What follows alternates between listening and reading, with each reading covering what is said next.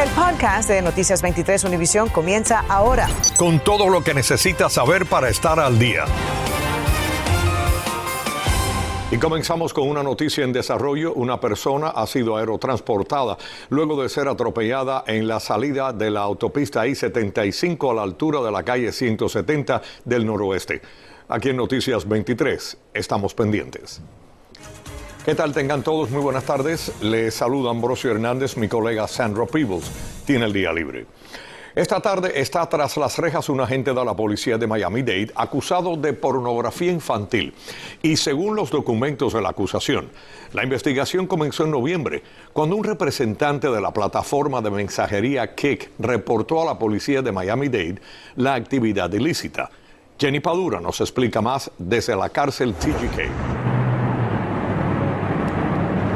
Así es, Ambrosio. Buenas tardes. Según la acusación, el agente subió a esa plataforma varios videos explícitos con menores, niñas menores de 13 años. Fue a través de la dirección IP que los investigadores llegaron a su casa. David Bainey tiene 33 años y es un veterano de la policía de Miami-Dade que estaba asignado al distrito de The Hammock en West Kendall. Este jueves fue arrestado y trasladado a la cárcel TGK. Entró cubriéndose la cabeza. Esta mañana se presentó en corte de fianza. La jueza le leyó los 19 cargos por posesión de pornografía infantil que enfrenta. Su abogado pidió que se le redujera la fianza de 95 mil dólares, pero la jueza se negó. Su esposa también estuvo presente. Salió a relucir en corte que es maestra para el Distrito Escolar de Miami-Dade. Una vez concluida la audiencia, salieron de la corte sin hacer comentarios. Tendrá que entregar sus armas de fuego y pasaporte. No podrá tener contacto con niños. Y aquí es cuando la situación se complica para él, ya que trascendió que tiene tres hijos menores. Ayer el propio director de la policía de Miami-Dade anunciaba la investigación del oficial junto a la Fiscalía Estatal y dijo que lamentaba esta traición de la gente que se supone debe de cuidar y proteger a los niños.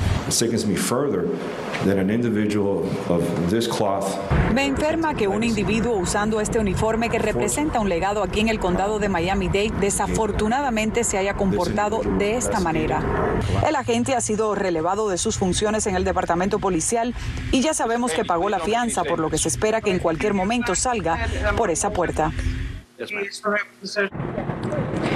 Así es, y estas son imágenes en vivo de esa puerta. Se espera que en cualquier momento la gente salga por ahí. También tenemos que destacar que el director de la policía de Miami-Dade dijo en el día de hoy que no descartan la posibilidad de que la gente enfrente más cargos porque la investigación aquí continúa. Estaremos al tanto. En la cárcel TGK, Jenny Padura, Noticias 23, Univisión. Gracias, Jenny. Dos meses después de un incidente de violencia dentro de un supermercado Publix, se ha dado a conocer una contundente evidencia que ahora es que la familia de la víctima quiere usar para ampliar la demanda. María Fernanda López nos explica qué se está alegando ahora. Ambrosio, buenas tardes. Y lo que se alega específicamente es de que Publix, específicamente esta sucursal o esta sede, es la responsable o tiene culpa alguna de lo ocurrido, ya que insiste la defensa de que, o la familia de la víctima, de que este incidente pudo haber sido evitado.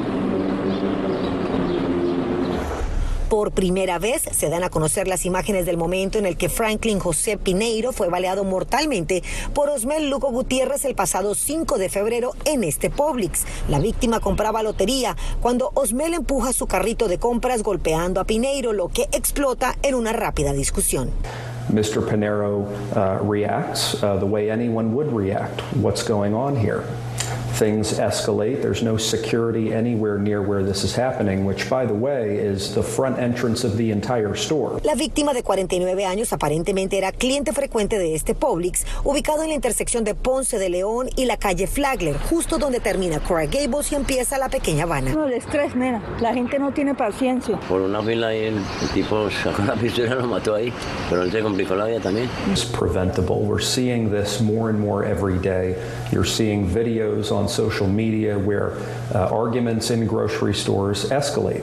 El abogado de la familia de la víctima ahora alega que Publix tuvo responsabilidad en lo ocurrido. There's a standard for grocery stores in this part of Miami to have security in the event that this kind of altercation occurs. El security estaba ahí, pero parece que el security no, no se metió en nada. Por su parte, Publix, a través de un comunicado, nos dijo que como práctica no hacemos comentarios sobre investigaciones abiertas y o demandas pendientes. Se le acusa de homicidio en segundo grado. Osmel Lugo Gutiérrez, de 51 años, no huyó tras disparar. Compareció en corte el pasado 7 de febrero acusado de homicidio en segundo grado, pero se le negó fianza. ¿Usted cree que eso se hubiese podido evitar? No, no, para nada. Porque usted sabe que una persona armada, ¿quién con una persona armada? No, porque el security no puede hacer nada. Porque si el security dispara, se mete en un lío porque es peor. Acusado Osbel Lugo Gutiérrez continúa en la cárcel. Él todavía no ha podido salir en libertad bajo fianza. Ahora bien, su abogado en el día de hoy estuvimos contactándolo repetidas veces, pero no logramos comunicación con él. En vivo, María Fernanda López, Noticias 23, Univisión. Ambrosio. Gracias, María Fernanda. Un hombre murió atropellado esta mañana cuando un vehículo lo atropelló en la vía mientras se intentaba reparar una avería en su carro. Todo ocurrió en el área de la calle 152 y la avenida 127 del suroeste de Miami-Dade.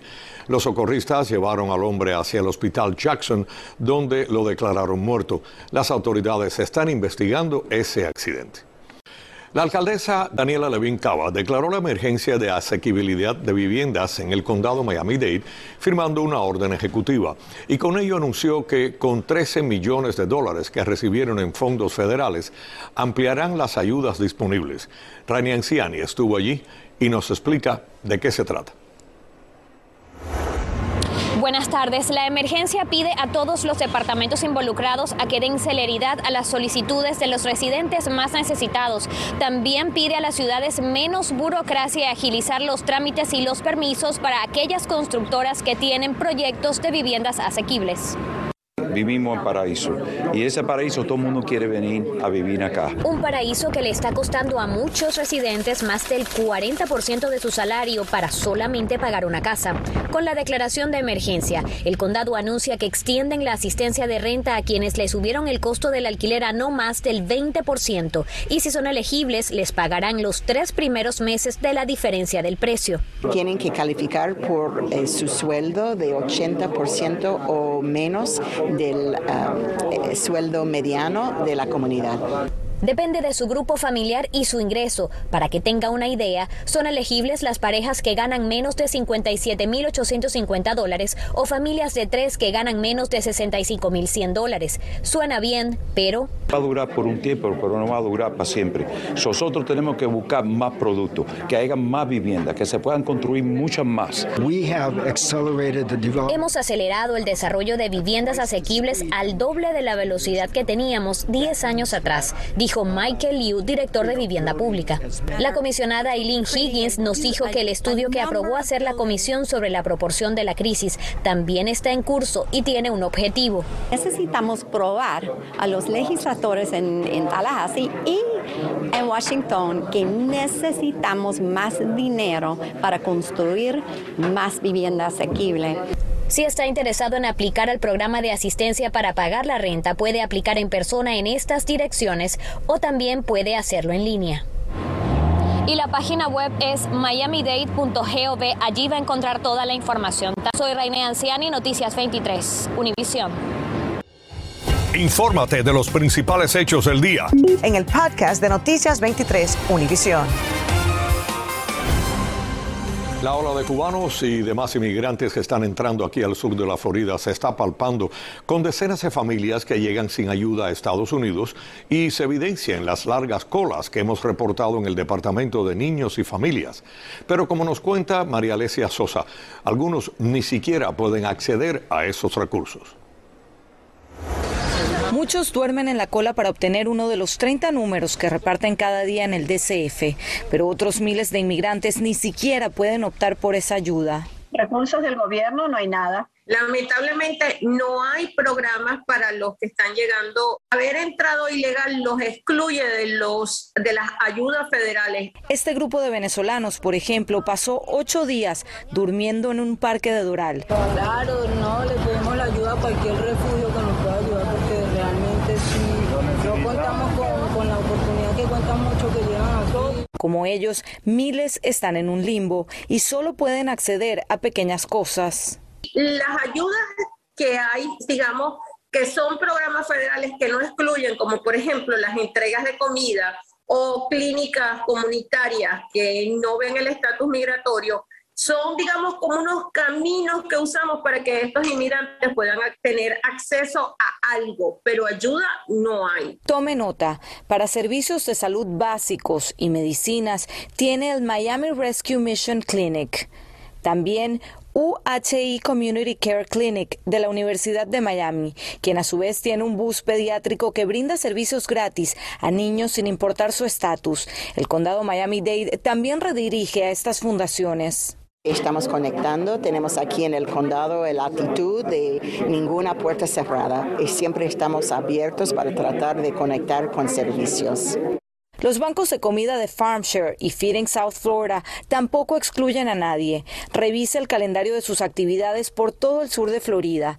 Caridades Católicas brinda, entre otras cosas, servicios legales que pueden ayudar a regular su situación. Este es un país desarrollado, es un país muy grande y yo creo que tienen los recursos para apoyar a estos inmigrantes. Esto es el momento de crear un sistema de inmigración justo, humano y que le dé la bienvenida con dignidad a estas personas. María Alicia Sosa, Noticias 23, Univisión.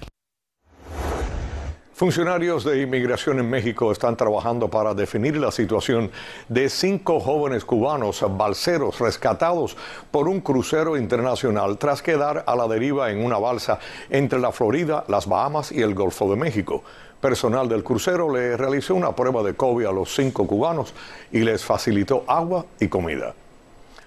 Bueno, y ante este gran flujo de cubanos y demás migrantes eh, por la frontera sur, es importante recalcar los riesgos de cruzar el río Bravo.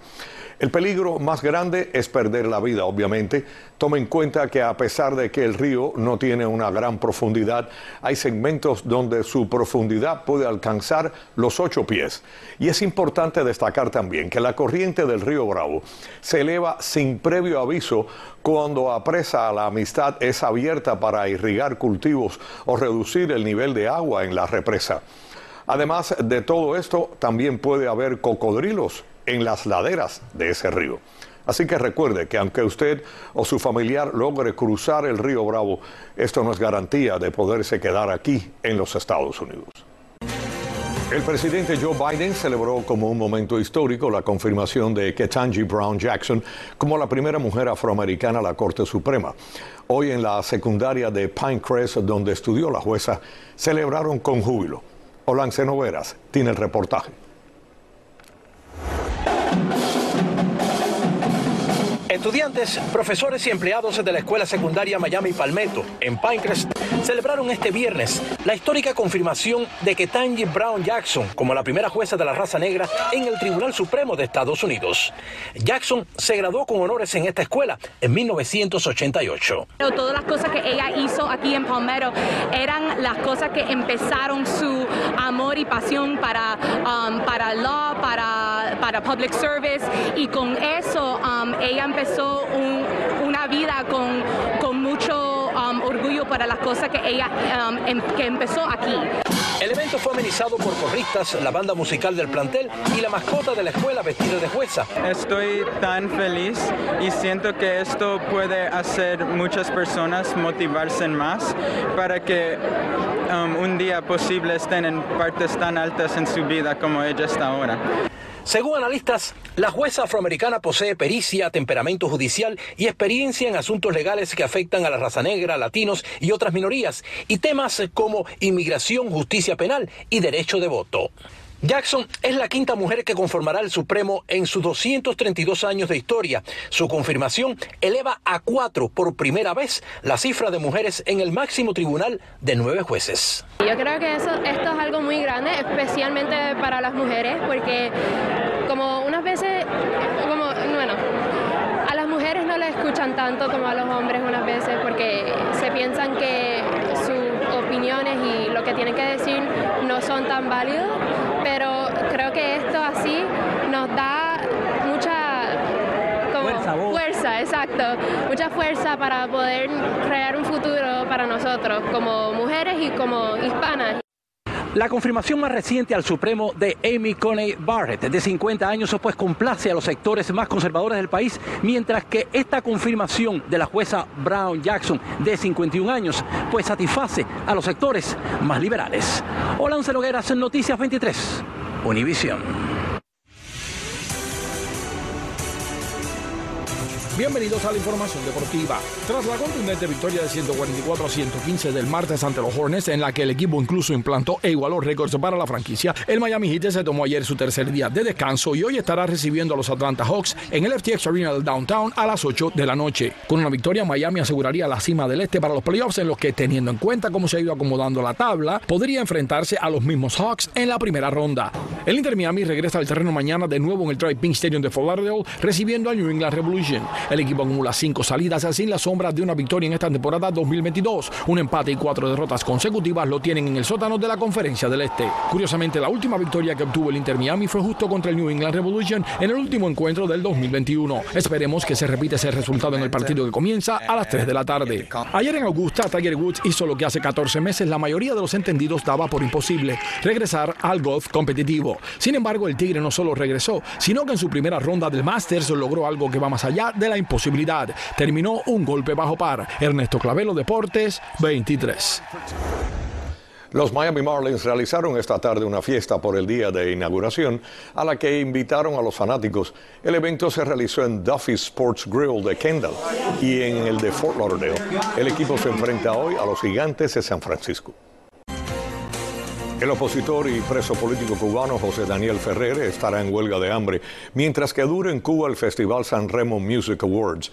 El líder opositor, quien sigue preso desde las protestas el 11 de julio, dijo que no ingeriría alimentos desde el 5 hasta el 10 de abril para expresar su oposición al evento promovido por Liz Cuesta, esposa de Miguel Díaz Canel. Acabas de escuchar el podcast de Noticias 23 Univisión. Puedes descubrir lo mejor de los podcasts de Univisión en la aplicación de Euforia o en univision.com diagonal podcasts.